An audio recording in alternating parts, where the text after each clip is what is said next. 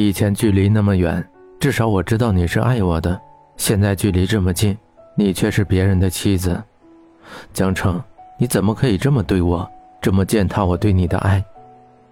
夜里看着别的男人搂着江城，两个人甜蜜的离开，简凡的心如同被蚂蚁啃噬一般痛苦。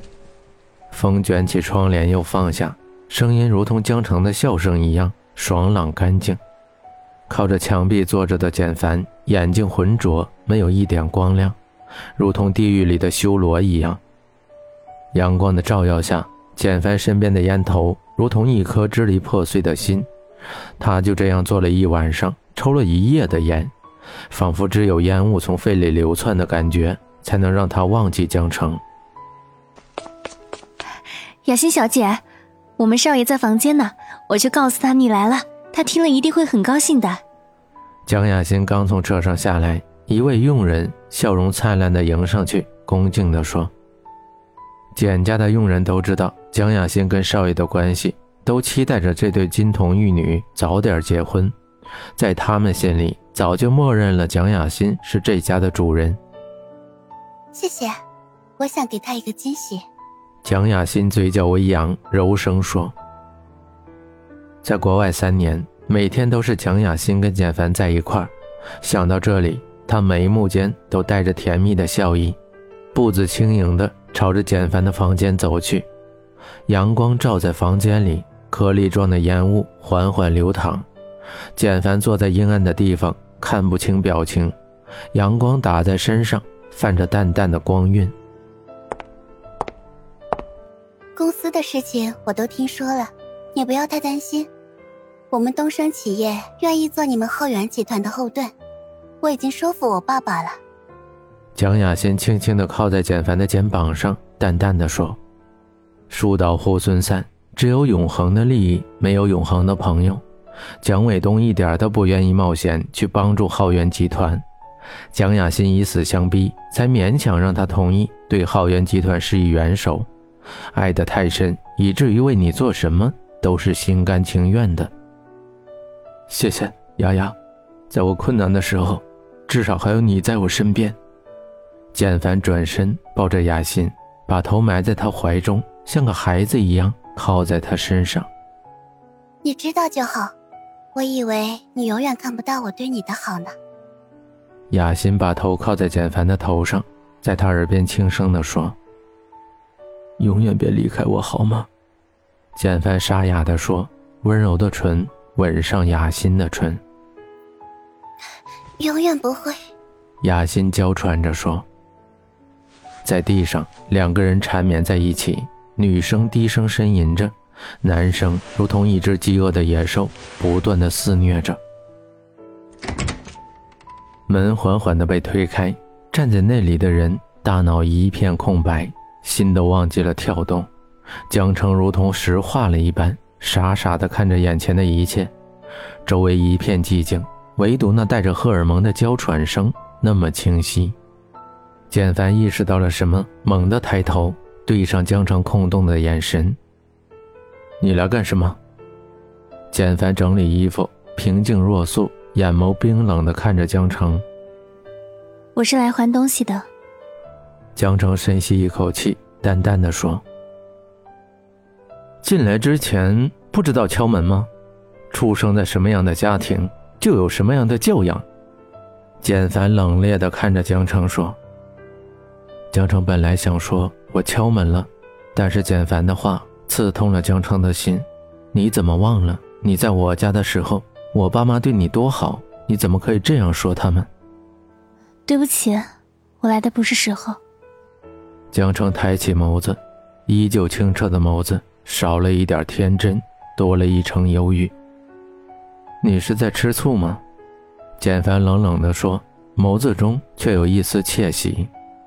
江城，我就知道你还爱我。三年的感情不能说忘就忘的，你心里一定有一个位置是属于我的。我已经结婚了。江城咬着嘴唇，小声地说：“是啊，你已经结婚了，有什么资格吃醋呢？”况且这样的场面你也经历过无数遍了，是吗，舞女？简凡冷笑着说，眼神里充满了戾气。看着江城痛苦的眸子，简凡嘴角扯出一抹冷笑，心里却是万般的疼痛。江城承受一分的疼痛，简凡却承受着十分。晶莹的泪珠挂在眼角，倔强的不肯落下。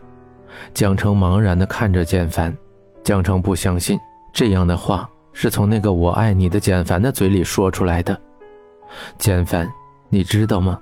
别人怎么对我都无所谓，但是你的一句话就足以把我打入冰冷的地狱。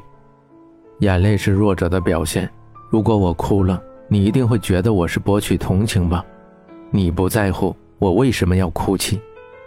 江城深吸一口气，缓缓地抬手从耳垂上取下那一对蓝钻耳坠。戴上的时候有多么甜蜜，现在取下来就有多么痛苦。这个还给你。江澄淡淡的说，听不出一丝痛苦，心却猛地抽搐了一下。蓝色的钻石闪着璀璨的光芒，一颗眼泪挂在眼角，倔强的不肯落下。江澄掀开眼睫毛，看着简凡受伤的眼神。也许这是最后一次见面了，就让我任性的看你一会儿吧，之后把你从我的心里连根拔起。简凡的眸子如同漆黑的夜空，看不到一点星光，双肩微微发抖，看着躺在江城手里的一对耳钉。江城，你到底有多狠，可以做到感情收缩自如？带着薄茧的温柔手指划过手心，简凡紧握着那一对耳钉，银针刺破手心，滚烫的血液淹没蓝钻刺眼的光芒，却抹不去他们曾经相爱的事实。这对耳钉是简凡送给江城的订婚礼物，横着看是一座小城，竖着看是一个简凡的简字。简凡说：“世界上所有的偶然的事情都有它的必然性。”就如我们的爱情，遇到了就逃不掉。简凡，回不去了，我们之间隔得太多太多。你有你的爱人，我有我的丈夫，我们注定要越走越远的。再见。江城鼓起勇气，微笑着对简凡说，眼角闪动的泪水，在他转身的瞬间不争气的落下。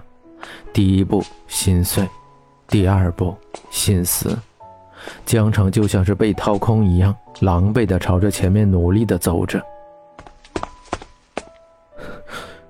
你怎么可以这么狠心？说不爱就不爱，还是你从来都没有爱过我？简凡抓着江城受伤的手，悲愤交加地说：“你答应放我走的。”江城清澈的眸子对上那一双冰冷的眸子，害怕地说。我还答应过不碰你呢，简凡说着，吻上江城的唇，肆虐的吻只有恨。简凡啃噬着江城的嘴唇，痛苦的江城大颗大颗的眼泪落下。江城痛苦的从简凡的怀抱里挣脱出来，脚步不稳，从楼梯上跌了下去。他闭上了眼睛，要是这样死去就好了，至少心不会再疼。